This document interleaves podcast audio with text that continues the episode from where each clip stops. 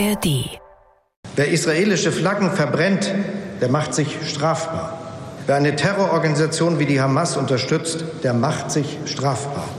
Die Strafverfolgungsbehörden von Bund und Ländern werden jeden, der so etwas tut, zur Rechenschaft ziehen, mit allen Mitteln, die unser wehrhafter Rechtsstaat bietet sagt Kanzler Scholz in seiner Regierungserklärung im Bundestag und sichert Israel die volle Solidarität Deutschlands zu. In den Medien gibt es viel Zuspruch dafür, aber manche Sätze des Regierungschefs haben auch für Verwunderung gesorgt. Und damit herzlich willkommen zum Standpunkte-Podcast von NDR Info mit Meinungen aus verschiedenen Medien. Heute ist Freitag, der 13. Oktober und ich bin Diane Batani. Hallo. Unsere Gastautorin heute ist Beatrice Achterberg, Politikredakteurin der Neuen Zürcher Zeitung in Berlin. Sie meint, Scholz hat einen passenden Ton gefunden, aber hinsichtlich einer Strafverfolgung hätte der Staat schon früher ansetzen können. Olaf Scholz hat einiges richtig gemacht. Am Donnerstagmorgen sagte der Kanzler im Bundestag, in diesem Moment gibt es in Deutschland nur einen Platz, den Platz an der Seite Israels. Es sollen nicht nur Worte folgen, so Scholz, sondern auch Taten. Eine herzergreifende Rede mit bewegender Rhetorik, wie sie dem amerikanischen Präsidenten Biden gelungen ist, war das nicht. Doch der Inhalt war ein Volltreffer. Die Sicherheit Israels ist deutsche Staatsräson. Die Entwicklungshilfe für palästinensische Gebiete wird auf den Prüfstand gestellt. Für Antisemitismus gilt eine Nulltoleranzstrategie. Jegliche Unterstützungsbitten Israels sollen gewährt werden.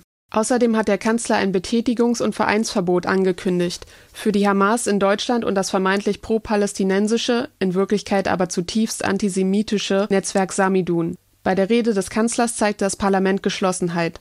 Auch das ist wichtig nach den barbarischen Angriffen der Hamas in Südisrael. Die Abgeordneten haben das verstanden, sogar die der AfD.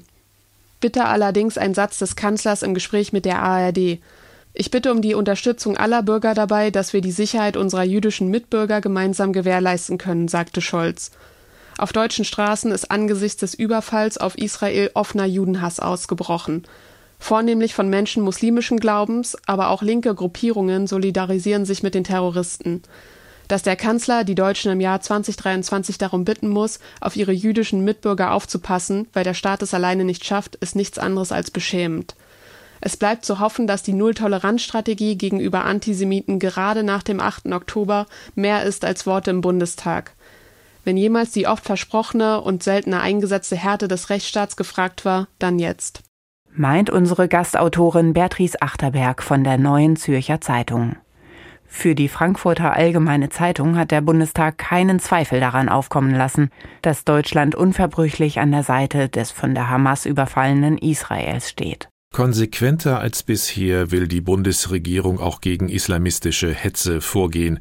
Das ist überfällig. Zu lange wurde der mit Migranten aus der arabischen Welt nach Deutschland gekommene Antisemitismus hingenommen. Ganz klar ist immer noch nicht, was die Formel die Sicherheit Israels sei deutsche Staatsräson konkret bedeuten soll. In jedem Fall darf Deutschland aber kein Staat sein, der den Feinden Israels Obdach gewährt. Wenn im Nahen Osten jener Flächenbrand ausbrechen sollte, vor dem der Kanzler warnt, würden unter den Flüchtlingen, die dann auch wieder nach Deutschland strebten, nicht nur Philo-Semiten sein. Susanne Glas vom Bayerischen Rundfunk stimmt zu. Deutschlands Platz kann jetzt nur an der Seite Israels sein. Sie sagt es in den ARD-Tagesthemen so. Jetzt ist nicht die Zeit für moralische Belehrungen aus dem Land der Shoah, sondern für die angefragte Munitionslieferung für Kriegsschiffe. Bitte kein Ja, aber mehr, wie bisher, als man zwar offiziell Ja sagte zur Verurteilung des Antisemitismus in jeder Form, aber widerliche Terrorpropaganda und Israelhetze als angebliche Meinungsfreiheit getarnt auf unseren Straßen und Schulhöfen duldete.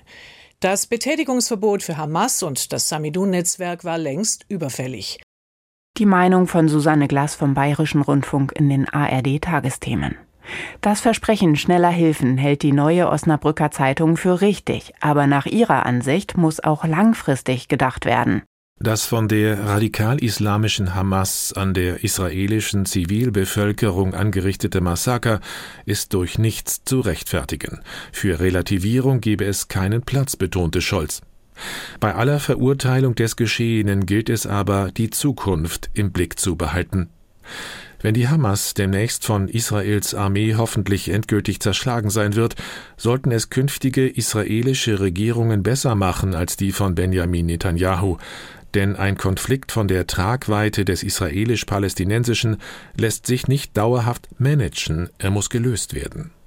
Scholz hat auch mit dem Emir von Katar gesprochen und verlangt, dass die Hamas ihre Geiseln so schnell wie möglich freilassen müsse. Dazu meint der Kölner Stadtanzeiger, die Bundesregierung muss konsequenter sein.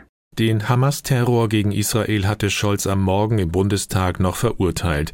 Wenige Stunden später nahm er beim Mittagessen an der Seite des Hauptsponsors der Terrormiliz Platz, dem Emir von Katar.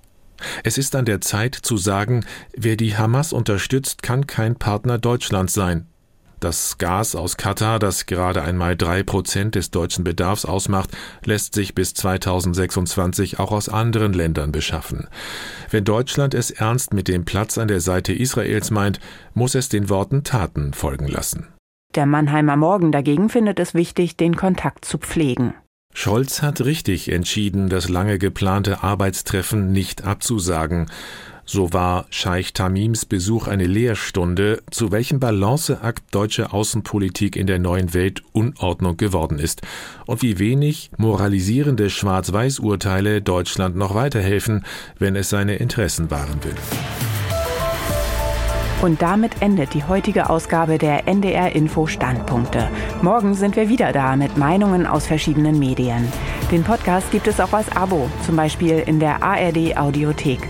Habt einen schönen Tag, sagt Diane Batani.